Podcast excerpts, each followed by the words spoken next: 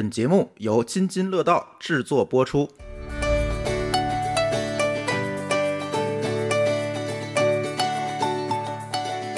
大家好，欢迎收听我们这一期的沸腾客厅。沸腾客厅呢是由天津万象城联合津津乐道播客网络共同录制的一档关于城市运营话题相关的播客栏目。那在这一期的节目当中呢，我们呃邀请到了两位嘉宾来和我们一起来聊一聊天津的文化中心。呃，今年呢是天津文化中心建成十周年。呃，我在这个过程当中呢，也发生了非常多有趣的关于城市的规划以及运营的故事。那我们这次。次邀请到的两位嘉宾呢，呃，第一位是天津规划总院建筑院的副院长，哥伦比亚大学规划硕士陈旭老师。哎，大家好，我是陈旭。呃，第二位呢是中国文物学会会员、中国古迹遗址保护协会理事傅雷老师。好，大家好。那另外在我们录音间的是我们万象城的企划小组，我是金星。嗯，我是包婷。嗯，先说一下我跟博婷吧，我们是呃。算是九零后吧，然后对于文化中心的认识是，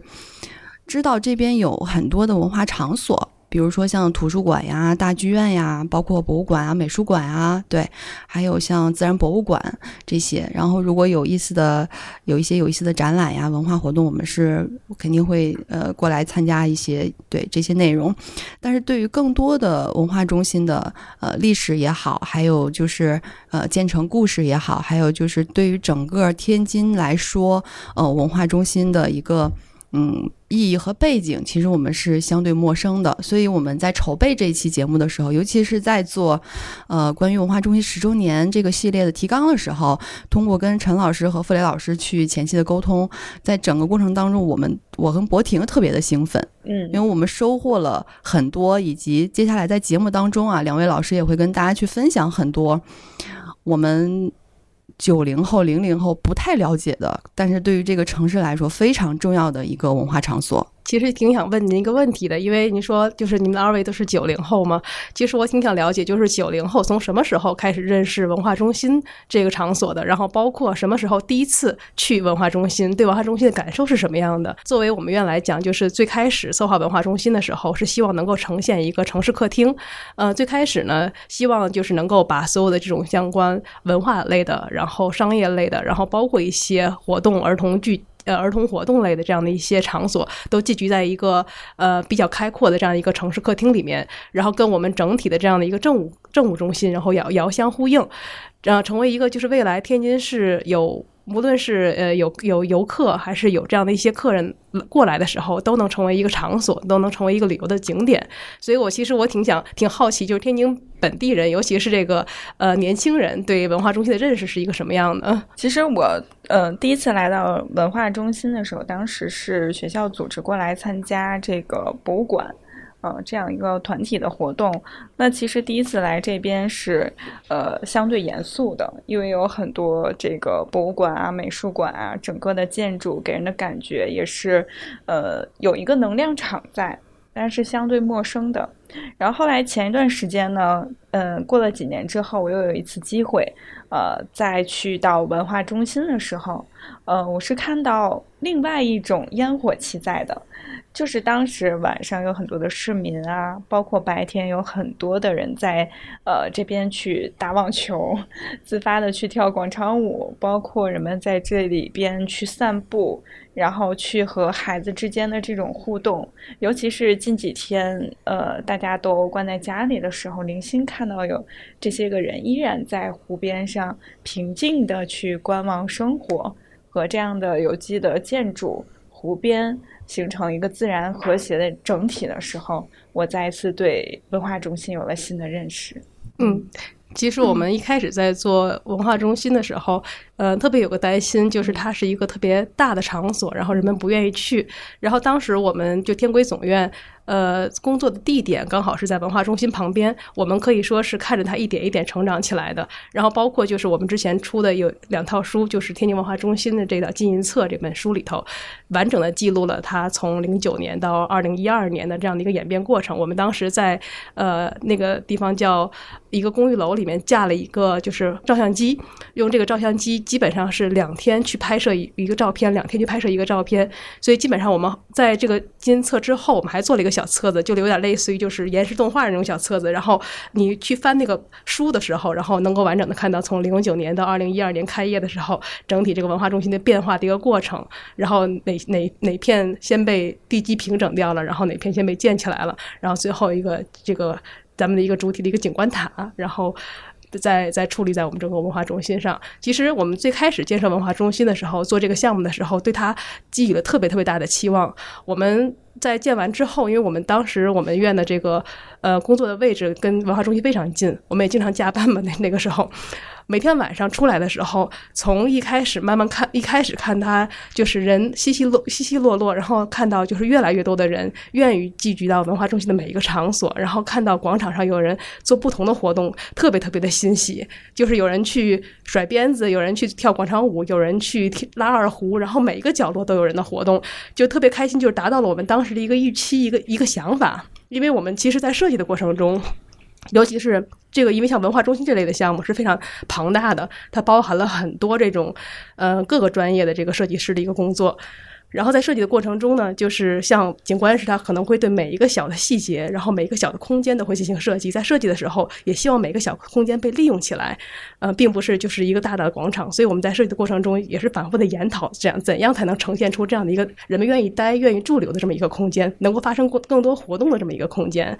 嗯，后来呢，就是我在这个，呃，这个天津的这个城建大学去代课，当时带的是一个就是国际班，然后有很多这个外国的学生，然后外国学生就问我说，天津有什么好好玩的地方？他们来的时候，然后我就说你们一定要去文化中心看一看，因为这个地方是聚集了，因为当时是五年前吧，他说我我跟他们讲，就这个地方聚集了天津的，就是最顶尖的设计水平。我对文化中心的认知是一二年的时候，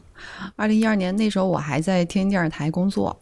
然后我记得很清楚是天津图书馆开馆，然后去拍一条新闻。那是第一次看到图书馆里面的那个通体的中庭的书墙，然后从那个扶梯下来，我记得很清楚。我们的摄像师坐着扶梯的，把这个镜头就对准了这个大的书墙和一楼的大的中厅。然后当时拍完这个节目，这这期这个素材回台里，我们那个那个审核老师就说：“你们是用什么设备拍的？”我说：“我们就从扶梯下来，就是这样拍下来的。”所以这个整个的这个建筑空间给我们。嗯，对对，当时我们来说是非常之前没有没有想象过的一个图书馆的新的样子。我是在去年的时候，因为加入到万象城团队，也是到今年是二零二二年是文化中心建成十周年嘛，我们呢就呃就发起了一一场这个品牌活动，叫城市文化节。所以在我们从算是今年春节之后，我们跟文化中心的几大馆。大剧院、图书馆、博物馆、美术馆的这个呃管理老师就一直在呃沟通，就是我们要庆祝这个十周年的话呢，我们可以一起来做些什么啊？包括去筹备接下来的一些展览呀、活动啊，以及去讲一讲这十年来呃大家包括在最初运营的时候、规划的时候有过哪些比较有意思的故事。所以说，嗯。对对，话题就回到我们今天这个播客这这期播客录制的初衷吧，就也是借由这个城市文化节，我们在筹备阶段去准备这些话题的时候，包括在规划其中的这个城市文化论坛的时候，我们就跟傅雷老师这边前期做了呃相关的咨询工作，然后傅雷老师这边也是给我们详细的介绍了关于文化中心的前身历史，呃，从呃一九一九八五年。然后一直到后来的天津乐园，天津乐园的故事也很有意思。稍后傅雷老师可以给我们再详细的介绍一下。对，包括一直到现在规划至今，嗯，然后那傅雷老师就给我们来讲一讲吧。我们呃说到二零零九年之前的这个文化中心这个区域的故事。哎，其实这块地方啊，大家嗯都不知道，这块地方原来是天津较早的工人新村，再早以前就是。城市南部的湿地，还有就是呃异地，就是当时的这个坟场，所以说非常荒凉。但是大家都不都知道的，就是西南楼。那一说楼，天津市的这个呃名字就特别多了，比如说像小白楼、铜楼、西南楼、南楼、东楼，呃，好多好多的以楼冠以名字的地名地名。那么这些呢，就是当时是咱们城市的一个聚居区，这是南部一个比较大的聚集区，同时它的成长和发展也见证了天津市城市扩张的一个很重要的一个缩影。像咱们总说，我吴家窑、尖山、西楼、东楼、南楼，这些都是应该说不只是河西区人民耳熟能详的地方，而且是全市呃都是很知名的地方。那么，呃，再往前前述一下，就是明天启年间有一个天津卫的屯垦条款中，已经开始记载咱们，呃，西楼、西南楼的这个地区，当时都是垦田嘛，垦田这是为了既有民用也有军用的这个要求。其实呢，呃，距今两百到四百年左右的时间，这就是咱们文化中心的前世的时间。后来就到了一九五二年。这些工人新村的逐渐肇始的开始。一九五二年，当时的市政府就决定在这块地片做一个工人新村，当时也是比较大的工人新村的之一。其实包括现在咱们知道的，呃，丁字沽、西南楼、王串厂、中山门等等这几片当时西南楼的工人新村一共分了十六段，也就是说它有个十六个片区。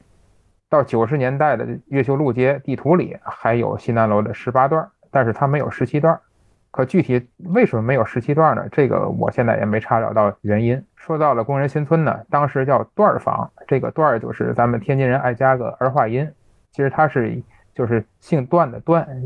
几段几段。来命名几段几排几号。西南楼的这块地势其实并不是很高，那么像原来的九段、十二段、十三段，就类似于像三级跳坑一样，只要是下雨，不管大雨小雨，肯定是家家户户拿沙袋、拿木板挡雨。除了这个居住条件差之外呢，像当时的这个买东西、购物也都非常的非常的不方便。所以像现在咱们一说，呃，去文化中心购物或者去。呃，万象城或者去其他的这些个大型的 shopping mall 去购物，以前是没有的。以前只有，呃，副食店啊，还有一些这个像以前南楼商场、像铜楼商场、呃，西南楼，包括咱们去的土城的河西商场，这都是当时比较大型的购物商场，所以都去这样的地方。如果去，如果是没有时间去的话，他只能去呃附近的合作社。那么天津人说话爱吃字儿，就像派出所，他说成派所。合作社呢，就变成合社，合社粮店儿去排队买粮食，就开个玩笑吧。现在每天排队核酸，当时排队买粮，排队去呃这个公厕上厕所，基本就是这样的这个生活条件，反正是非常非常的艰苦。排一一百来号人，有可能到最后你等两个半小时，最后东西卖光了，你只能拎着篮子空手而归。所以说这也是当时人们一个难忘的记忆。呃，后来呢就。政府发现了这个问题，那么就组织了各个商场，它有流动的售货车，就像现在咱们有一些这个呃保供体系的流动售货车，去到比如说今天在九段，明天可能就去十段和十一段去送货上门，也可以说，呃，这个就是方便了大家的日常生活，因为这么大的一片呃将近十万人的一个居住区，没有一个像样的。购物的地方是是非常非常的困难的。一九五四年呢，就是全市党员干部工人响应市政府的号召，做义务劳动，用了四年的时间，陆续把健身公园建成了。就是咱们现在东到隆昌路，西到大概是越秀路隧道，南到平江道，当时叫卫东路，其实也没有一个太明确的名字。北就到咱们现在的乐园道。这是一片就是比较自然的那种郊野公园的性质，所以说这个就是给好多河西人留下了印象，就比如说叫四方坑，还有就叫王八坑之类的这样的这种呃俗名，这些名字就给好多当地爱游野泳的小朋友们留下深刻的印象。呃，但是呃，因为当时的这个设施也不完善，所以说像溺水，像这种呃安全事故也是频发，所以大人。只要是孩子一出去玩，就嘱咐别去王八坑，别去四方坑。就是如果想游泳的话，你去正规游泳馆，尽量不要去那里，因为去那儿游野泳的话，有可能就是一下子就，不管你水性多好，一下子就下不上不来了。这是一个非常非常让人担心的一件事情。因为当时这个公园也没有什么围墙，所以就是也不要门票，里边基本都是这种呃随便长起来的这种花草树木，所以说野区比较自然，也不像现在咱们看到的这些公园就是有围墙，像咱们现在说的人民公园，这是当时的这个呃李善人家的私宅哎私园，就是叫荣园。后来呢，随着城市的发展变化，也逐渐的呃完善起来了。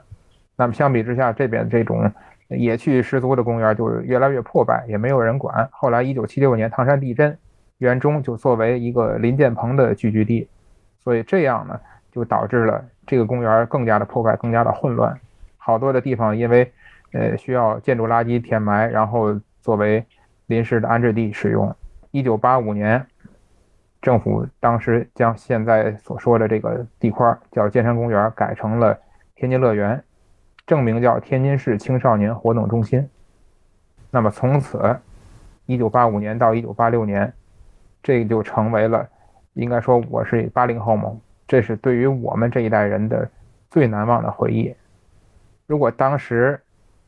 家长能在节假日或者在比如说六一、五一、十一这样的这个重要的。呃大型的公共假期里能带孩子去一趟乐园的话，这是一个非常奢侈、非常令孩子羡慕的事情。当时都孩子们就穿着呃自己最心爱的衣服，然后呃跟着家长，一般都是坐四路，坐到这个西南楼的终点站，然后还得步行至少两站地，因为西南楼的车站和乐园离得还比较远，不像现在咱们文化中心的公交站下来。呃，下了车，然后上来就到了，没有这么幸运。所以当时不管什么天气，你都要走将近两站地，走到门口排着长队去买票。买了票，然后大家首先要做的就是到中央的那个三个呃人形的那个巨型的雕塑下边照相，要不是几个小朋友合影，要不就是家长给孩子用当时的呃幺三五的相机，有的是用海鸥、东方，有的再。高级一点的就是那种傻瓜相机去拍一张，很少能拍两张，一般就是一个动作。像我们就是傻呆呆的站在那个雕像前面立正，然后一脸严肃。有的孩子做个鬼脸，像我们就严严肃肃的站那照一张，然后好吧，你就拿着通票或者拿着自己想玩的这个票，你去排队。所以那个时候应该说能去乐园去玩，那个就是非常奢侈的，而且。当时乐园有全国最先进的这些户外的设施，包括像这个激流勇进，像包括像人们最难忘的转马，巨型的转马，那个要比现在彩悦城里的大两倍以上。还有包括像那个卡丁车，那个时候可能我记得我跟我表弟，我们俩就是当时在那儿玩卡丁车，玩了一圈不尽兴，然后又玩了一圈，到第四想玩第三圈的时候。就是服务人员，就那个叔叔说：“你们别坐了，后边已经排队了。”就赶紧给我们俩很客气的请下来，让后边的孩子们继续上来。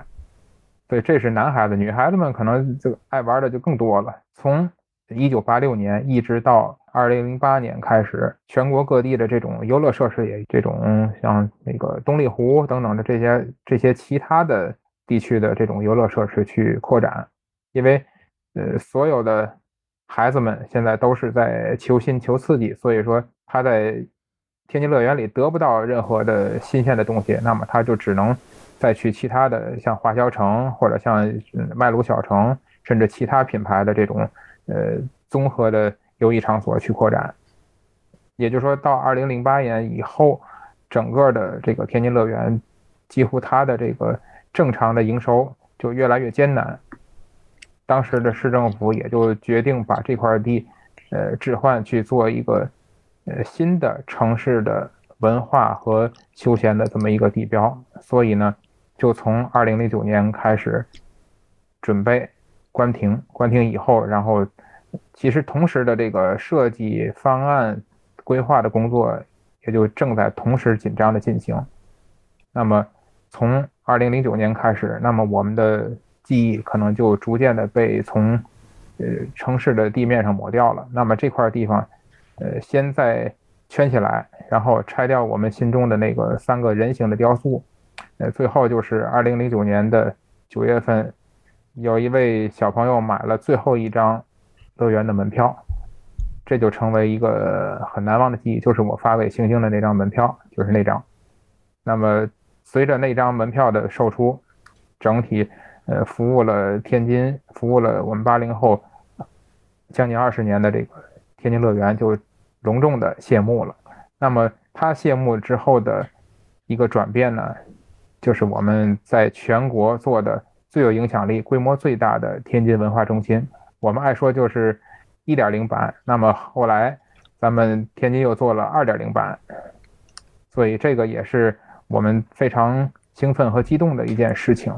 那么关于后续文化中心是怎么设计、规划、建造的呢？这个把时间交给陈工，请陈工给大家分享一下这里难忘的故事。其实刚才傅雷老师提到了说，就是当时小的时候都是坐四路公交汽车，然后去到呃乐园，然后最后在文化中心规划设计的时候，其实专门针对这个痛点去做了规划设计。现在文化中心呢是四线换乘，然后还包括一个地上的停车场，然后公交首末站。呃，大家可能去过文化中心是不是都？就是做过这个 Z 五五号线、六号线，然后它还有十号线，还有 Z 一线，是这个这四线换乘的这样的一个做法。然后目目的就是让所有的市民，所有能够来文化中心的最快捷、最方便的到能到达文化中心。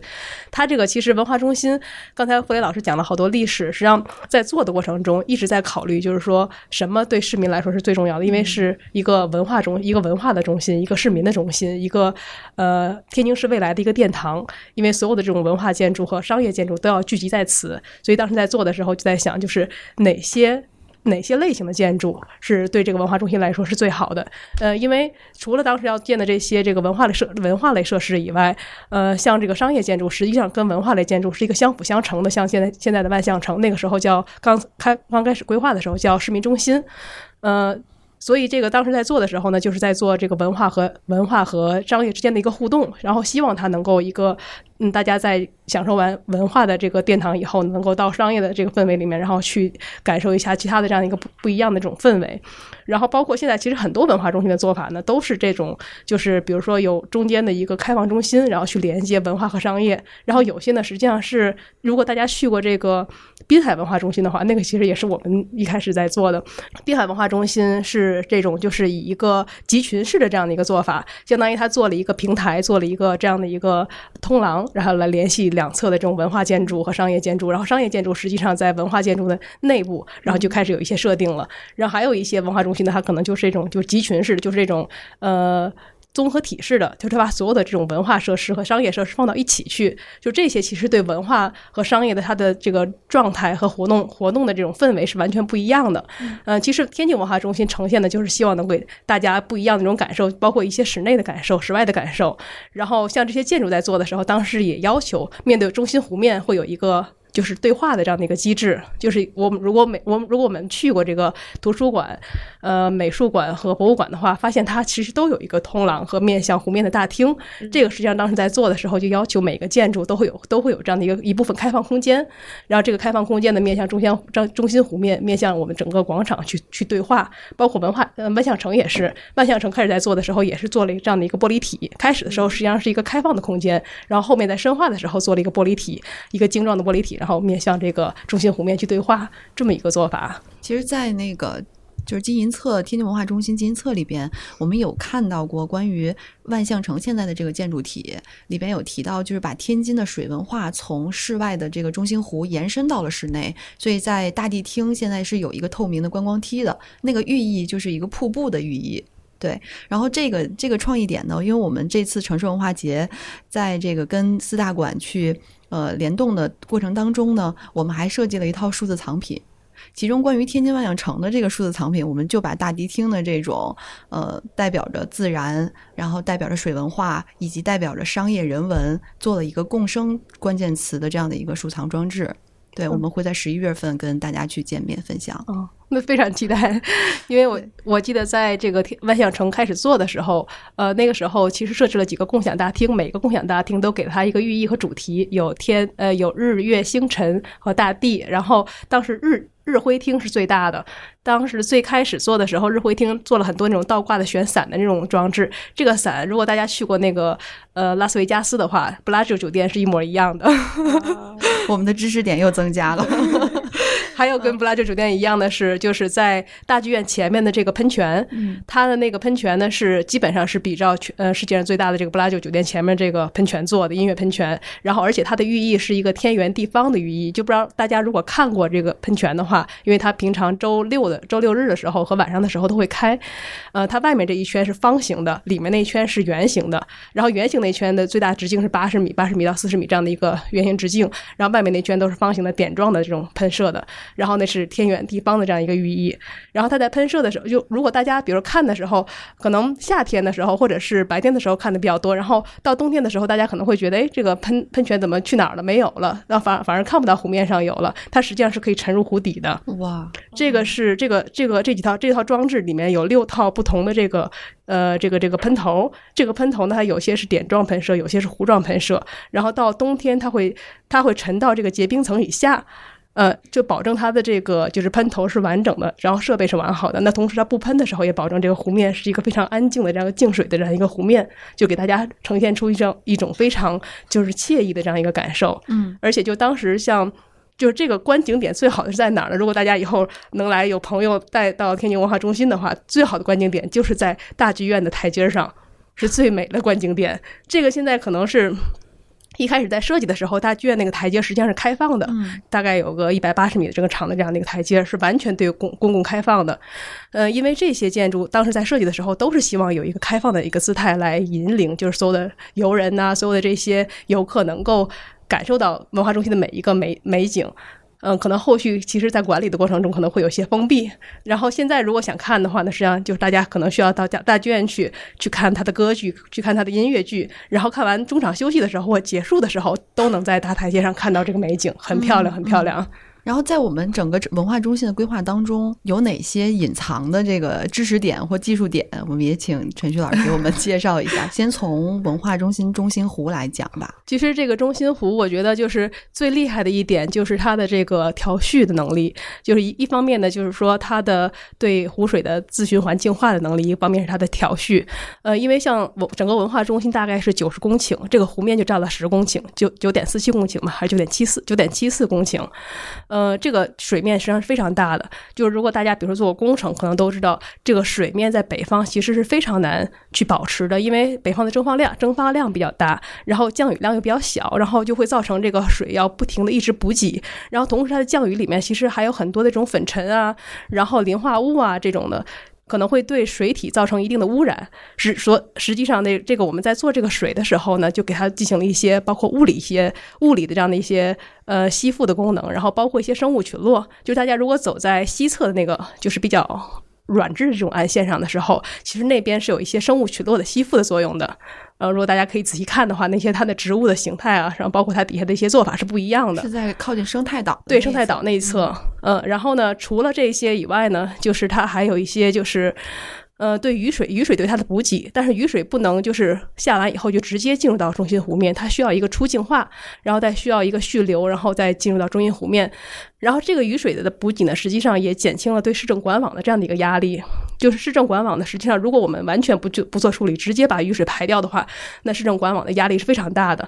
因为就是刚才我们也提到说，在这个文化中心建成以后，当时下了一个非常大的一个暴雨，是七二幺暴雨应该是。但是天津文化中心，因为我们刚好刚好就在这个旁边工作嘛，然后下了那个暴雨以后，马上就跑过去看，发现那个湖面并没有溢出去。然后当时我们觉得特别特别欣慰，因为它整体的这个蓄流装置，然后包括它整体的这个就是调蓄的功能，说明它发挥了巨大的作用。刚才也提到那个大剧院的歌剧厅嘛，那歌剧厅在设计过程当中有有怎样的一些技术的？其实大剧院能从外观比较清晰的看到，就是，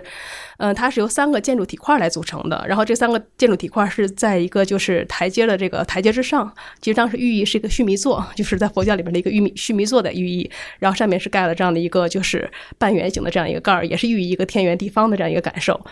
呃，然后这三个建筑体块呢，它实际代表的功能是不一样的。大家可能会觉得，就是那我们做一个大剧院不就行了吗？为什么做三个呢？它实际上它承接的这种呃音乐性是不一样的。比如说这个呃。这个这个歌剧院它是一千六百座的，它的这个中频混响的时间就跟音乐厅的中频混响的时间是不一样的。它这三个这个建筑体块呢，一个是一千六百座的歌剧厅，一个是一千二百座的音乐厅，还有一个五百座的小剧场。一千六百座的这个歌剧厅和这个一千二百座的音乐厅，它中频混响时间是不一样的，来保证说它的这个承接的这种音乐剧的形式是不一样的。就来达到观众的一个最好的一个观感。同时在做的时候，当时我们做了大概一百多项的这样一个指标，包括视剧的指标、混响的指标，来保证我们能承接很大的这样的一个音乐剧的这样的一个感受，就未来能够承承接高水平的这样音乐剧的这样的一个做做法。对，其实刚才陈旭老师也提到，就是天津文化中心的建筑是目前能够代表天津最高水平的这样的一个建筑群落。然后刚才听傅雷老师在聊这个时间的一个从五十年代吧，对，一直到呃二零零九年这样的一个文化中心的演变，我们的感受就是。其实城市是跟着一代又一代人不断的迭代和成长的，然后每一代人的这个感受和记忆点可能都有它的一个时代特性。像刚说到这个乐园，可能八零、七零后、八零后会特别的有共鸣，呃，陪伴了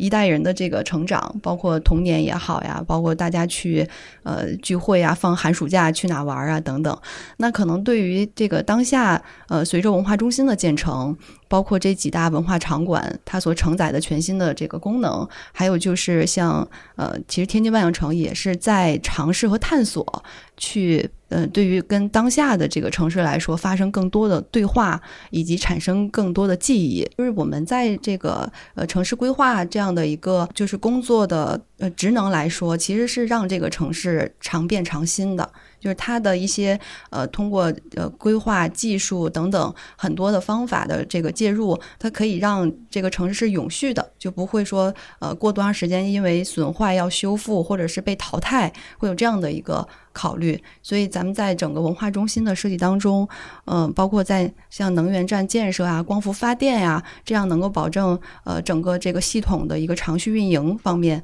我们还有哪些信息和故事？哦，对，这个其实也是一个呃，就文化中心本身的一个技术点。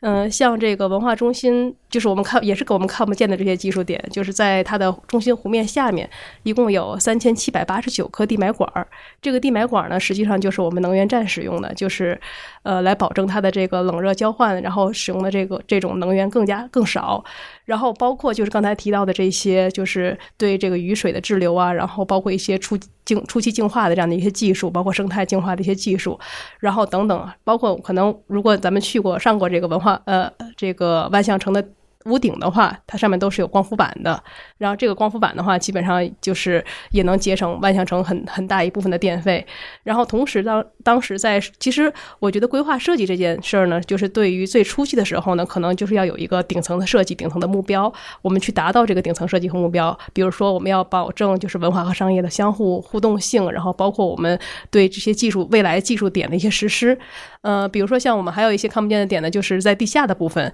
呃，可能大家不知道，就是说天津文化中心的文化场馆和商业场馆，还有包括这个地下的这个这个这个呃。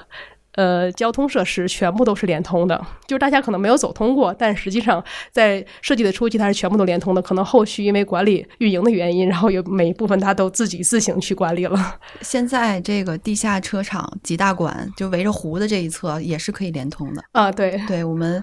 就也是这这最近因为要那个推进城市文化节，要各个馆之间来回开会啊，去拜访。然后老师夏，尤其是夏天的时候，然后博物馆老师就说不用走地上，很晒，走地下。这个停车场可以直接到万象城，对对对，就很方便。对对对，而且这几个场馆当时在设计的时候，嗯，也是做了好多就是非常美好的寓意。像刚才您提到提到的这个博物馆，呃，如果就是你仔细看的话，你你从这个中心湖面一进门，它是有六重六重的这个铜门，这个六重铜门寓意的是天津设卫六百年的历史。然后从博物馆的一侧进入进去的话，是从历史到未来的这样一个展望。然后呢，像这个天津的这个图书馆，刚才您也提到的图书在图书馆里办了一些节目。图书馆其实特别有意思的地方呢，就是如果您进到进进去的话，呃，一般的我们建筑里面都会看到一些柱子、结构柱什么的，在里面没有一根柱子，它是一个交错行架体系，就是非常高难度的这样一个钢结构做完成的。然后包括就是呃，像大剧院，大剧院的这个三个其实这三个这个建筑体，当时在做的时候都是由城市的这个与城市发生连通的，全部都是开放的。就是其实这种做法，在这个青岛大剧院呢也是这样的一个做法，就是我们从城市的一侧完全能够通到同城市的另一侧，而是通过这个建筑走到城市另一侧的。其实现在也是由于一些管理的原因给封闭住了。就现在有很其实可以呃站在这个生态岛，可是可以一眼望过去的，就是大剧院中间的那个巨大的灰空间。对对对，中庭回空间。对，其实我们从生态岛上去望这个大剧院，和从大剧院上望生态岛是两种完全不同的感受。就是大家如果有机会的话，一定要感受一下。对我还有一个这，我有一次去美术馆，然后在美术馆的顶层望向湖那一侧有很大的一个。嗯，观景台，对对对，那个位置也很棒。这个当时在设计的时候，就是每个建筑师，其实建筑师都想表达自己的个性嘛。每个建筑师在放到我们整个总图图面里面去的时候，都要对刚才也提到，要说要对我们的中心湖面发生一些关系。所以现在我们看到像。图书馆它是有一个连通的中庭，从南呃南北连通的中庭来保证城市和中心湖面的这样的一个贯通。然后像美术馆，它实际上做了一个非常大的一个落地玻璃，这个落地玻璃的尺寸是非常非常难的。当时，嗯，当时它不是为了保证通透的效果，然后做了很多很细长的玻璃类，没有没有没有做这种就是很钢制化的这种做法。这个玻璃类当时也当时碎了很多条，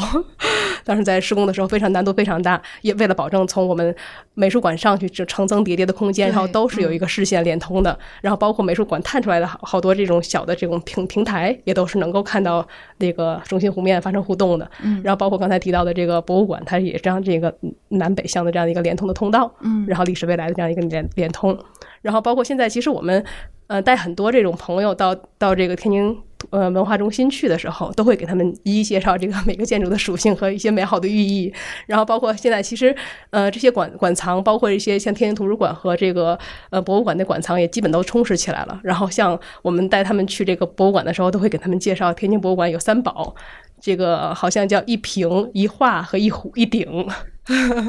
这个其实是天津特别，可能傅傅雷老师会 会会延展一下对我们的博物馆镇馆之宝。呃，这个镇馆之宝其实刚才陈老师也说了，呃，第一是西周太保鼎，这个鼎是当时的青铜重器，但是目前呃咱们能看到的，应该说在这个其他就是同比例的省级馆里看到的这个鼎，应该说。中天津博物馆的这件可移动文物是非常的精美细致的。我有一个朋友，当时承接的就是一个咱们的西周太保鼎的延伸文创产品。如果大家现在有机会去天博的这个一楼的文创商店的话，看到的那个木质的拼接的西周太保鼎的这个，我想那是个大概可能有一米五到一米六的一个比例。那个就是这位老师吴老师做的，因为当时我去他工作室看到一个，嗯，等比例和咱们文物大小一样的这么一个制作的文创产品的模型，就是非常有意思。它虽然说它来源于一个西周的青铜重器，但是呢，它给我们现代生活和现代的这个呃文创的这种领域一个新的呃启发点，就是。呃，我们的文物也能走进生活，我们的文物也能和现代去衔接，而它不是一个只是摆在呃保险柜里的这么一个展品，它不只能看，它也能用，它也能玩，这个是我觉得非常有意思。这个也是天博在于这个文创产品开发的这个领域里做了一个新的尝试。另外一个呢，就是刚才陈老师说的这个一瓶，这瓶呢就是。应该我记得全名叫青珐琅彩芍药制鸡纹玉壶春瓶。这件瓶呢，呃，因为这个名字特别长，当时我二零零四年在天博做志愿者的时候，也是看讲词特别难记。呃，咱们这件瓶呢，在当时香港的佳士得拍卖拍了一个同样的质地、同样材质、同样大小，但是花纹不太一样的，我们也叫这种玉壶春瓶。当时我记得是拍了三点四亿港元，应该说这是在，呃，当年的全国的拍卖是顶级的天价的一件文物。那么我们天津同样有一件这么美好的镇馆之宝，现在它也正在和这个呃各个文创产品，尤其是和景德镇陶瓷研究所那边合作，现在能做出复制品，而且是一比一的，非常真的。包括现在上面咱们看到那个蕉叶纹的位置的氧化，都能做出同样的效果。也就是说，咱们现在看到的复制品和摆在柜子里的原件是一模一样的，是非常精美，而且上面的画工、上面的题款，还有上面的所有的呃精美的纹路都是非常逼真的，能展现出来。这个也和我们这个天津有近代的文化重镇的这个美誉是分不开的，因为当时呃前清的这些遗老遗少，包括溥仪他们来到天津之后，带来了。可能是数以千计的当时宫里的珍藏，包括字画、瓷器、青铜器，呃，珍贵的这个呃文物，包括一些这个大内的清宫的档案。所以说，给我们天津博物馆留下了非常多、非常丰富的，包括还有还有甲骨，甲骨也是入选了世界人这个人类非物质文化遗产。那么，我们天博也在这个文化遗产名录当中。给我们留下了这么多呃难忘的、珍贵的，而且精美的这些文物和记忆，所以说，呃，天博也是一个非常值得大家去逛的地方。那么这三宝呢，还有最后一宝就是，呃，我记得当时去台北故宫博物院似的，就是说一颗白菜一块肉，还有一个大锅。那么天津的这颗白菜呢，也是非常漂亮的，就是呃翡翠蝈蝈白菜，应该说。呃，我看过台北故宫博物院的，也看过咱们天津博物馆的，应该说这两颗白菜不相上下，论材质、论雕工、论寓意，还有论器型都是非常好。当然了，天博珍宝馆里和咱们这二十多万件藏品里不只是这三样，因为这三样只是一个呃最基础的代表，对于普通公众来说，它是一个能看出彩儿的地方。其他的包括像雪景翰林图，还有咱们这个当时。民国大总统，呃的胞弟徐世章捐的砚台，还有好多好多的珍贵，包括呃甲骨、敦煌经卷，都是非常值得看的地方。以后如果天博能同期推出这样的主题的文物展览的话，特别希望大家去认认真真的看，不止去一次，因为这些东西真的是常看常新，越看越有味道。而且这也是我们天津文化中心在全国文化中心里，不只是建筑规划，呃。出名的地方，也是它的真正丰富、悠久、深厚的文化底蕴的一个储藏地。刚才傅岩老师有介绍到，就是博物馆的这些珍贵的文物啊，镇馆之宝。我们嗯，在跟这个管芳老师来聊的时候，接下来会推出一系列的天津博物馆让文物活起来的一些活动，就是会以这个讲座呀、沙龙啊，包括国风音乐会的形式，把这些更多的文物故事，然后能够呃带出馆内啊，跟更多的伙伴来分享。其实我们在讨论这个城市的规划呀、设计呀、建筑建成啊，包括运营。这是同时进行的一个需需要我们多方伙伴来协同推进的一个事情。然后这样的话，生活在这个城市里的每一个人，可能才能感受到城市的活力，包括舒适感，包括幸福感。那我们接下来想这个呃，跟二二位老师来交流的就是。我们作为生活在这个天津这个城市里的呃一名，我们期待或想象当中的呃理想化的这个城市中心、文化中心啊，或者是城市集群也好，是什么样的一个状态？就是天津文化中心。呃，从它建成以后到它使用使用的一个状态，其实就特别承载了，就是我们这个这代规划人，包括我们的这些建筑师，然后景观师，然因为它本身是一个大规模的集群性建筑，需要各种呃，就是专业去反复磨合、反复去碰撞，去产生的这样的一个作品。呃，因为在像天津文化中心在建设的过程中呢，实际上是由这个天津当时天津市政府来挂帅，然后成了一个指挥部，然后我们形成了一个嗯非常的完整的一个工作机制，基本上就是呃每周一碰，每周一例会，然后每个月都有这样的一个小总结的这样的一个模式，然后去推进文化中心的去呃文化中心的建设，因为在整个的建设过程中，实际上有很多呃预想不到的问题。包括看得见的、看不见的，然后这个不同专业之间的碰撞，然后不同的这个公设设计设计公司之间的碰撞，然后都是我们需要解解决的问题。然后最后呈现出来的这个作品，其实无论它是一个公园式的，还是一个集群式的，还是一个综合体式的，呃，大家。成能够成为一个大家喜闻乐见的场所，能够成为一个大家愿意去的地方，才是我们最觉得最成功的地方。那么，当然，我觉得像文化中心的这种，就是，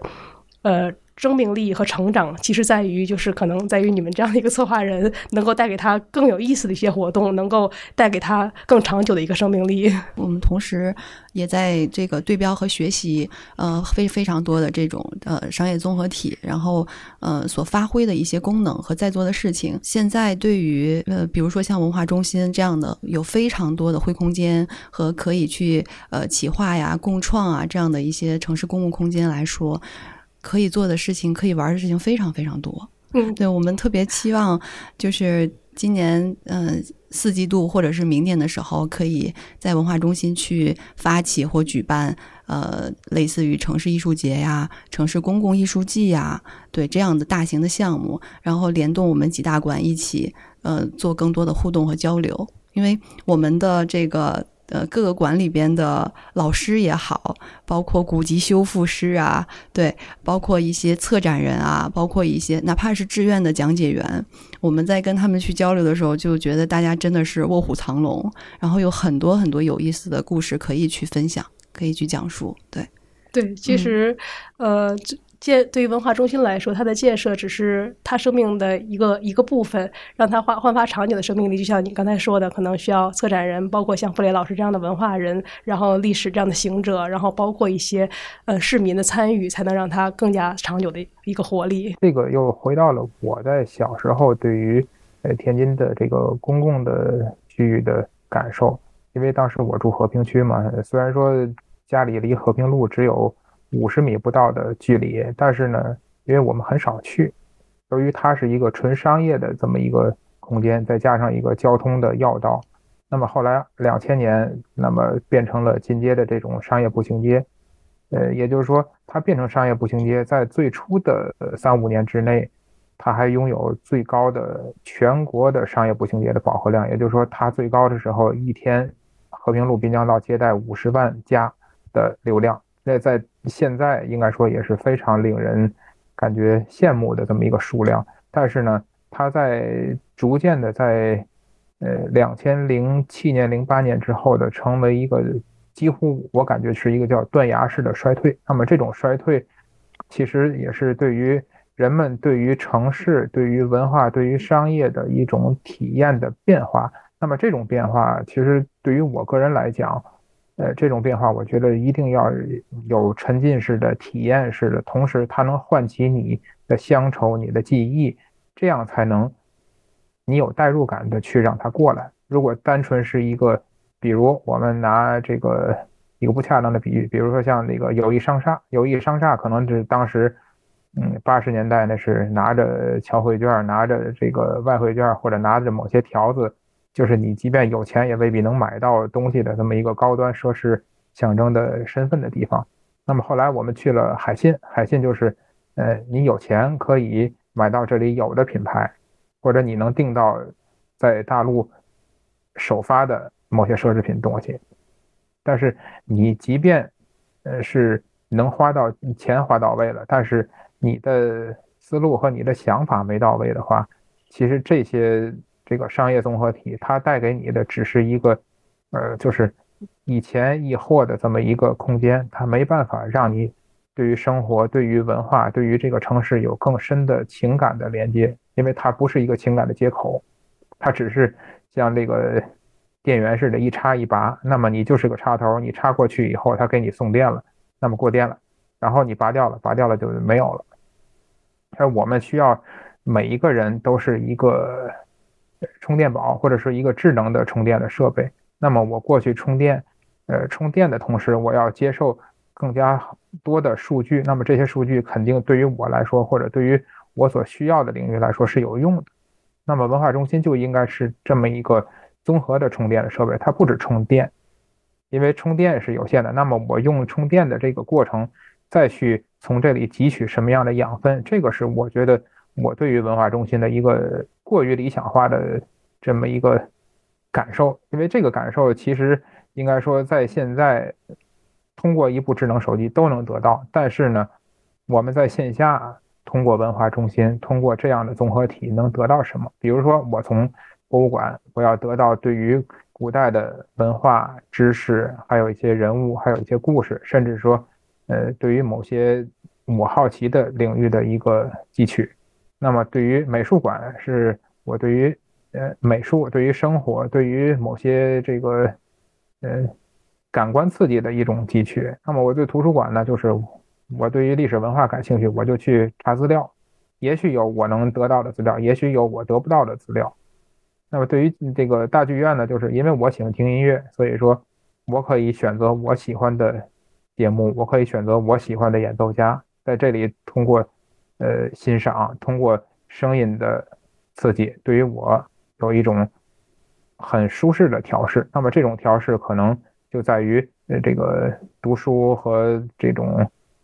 在家里听音乐、听唱片所感觉不不到的一种。很奇妙的、很微妙的一种感受，也就是说，为什么就是看戏要去现场，听音乐也要去现场？就像刚才陈工说的，为什么一千六百人的和一千两百人的，他的这些混响的这些音乐，这个音响的数据是非常非常重要的。因为不能在歌剧院里听弦乐四重奏，更不能在一个小的呃四重奏厅里听歌剧，因为那个是感觉是完全完全不同的。那么对于这些这个精神上的需求呢，那么在南岸，在东岸，那么在北岸呢，我们就要进入咱们的这个消费和综合的这种生活化、娱乐化的这个空间综合体里。那么这个空间综合体不只是带给你去呃付费能得到的一些感受，比如说是衣食住行或者是其他的这种。那么同时，我要在这种综合体里也要感受到对岸。这些文化能带来的这种余波，去更加让我们在这个消费的这种过程中体验到更舒适、更加有生活化、更加有生活味道的、更加有人情味的这种感受。也不是说我只是在这儿吃了一顿大餐，或者我买了一件非常好的奢侈品，或者是呢我陪孩子在这里呃怎么样去玩，或者是我看了一场比较动人心魄的电影，不只是这么简单的东西，而是。让我觉得这是文化中心的一个综合的体现。那么它体现的就是一种人文的关怀。嗯，在南岸的这些场馆里，在北岸的商业综合体里，甚至包括我就在湖边小坐一会儿，它能给我的一种感受是让我觉得舒适。那么这种舒适，每个人的感受是不一样的。对于我来讲，这个舒适就是让我觉得，呃，生活可以这么样持续，生活可以这么样，呃。真正的能让我去作为一个很好的记忆去留存下来，包括我将来老的时候，我和我的孩子讲，或者我的外地朋友、外国朋友来天津以后，我带他在这感受，那么我的感受就能够代表天津带给他的这么一种感受。这个就是我的从这个生理角度来讲的一种的判别。那么从心理角度来讲的判别就是。呃，有同理心，有人文关怀，有自己的特点，那么这个就是我们文化中心综合体所带给每一个市民的这个最高，我觉得是个最高境界的需求。因为就像有时候我爱跟那个成功其他的同事也是聊，就是呃，人民规划为人民嘛，因为你是为这个城市每一个民众去做的规划，所以说他要做的就是一个尽量满足。比较广泛的这么一个需求，那么这个需求不只是好看、大气、洋气的这种这个口号式的表达，而是真正让他去那吃完饭后，或者在周末或者在节假日闲暇的空间，他想着这里，他来这里，而且他带着家人、孩子，带着朋友，他把这里作为他生活的首选的休闲放松的地方。这个是我们好的文化中心设计的终极的目标，这是我的想法。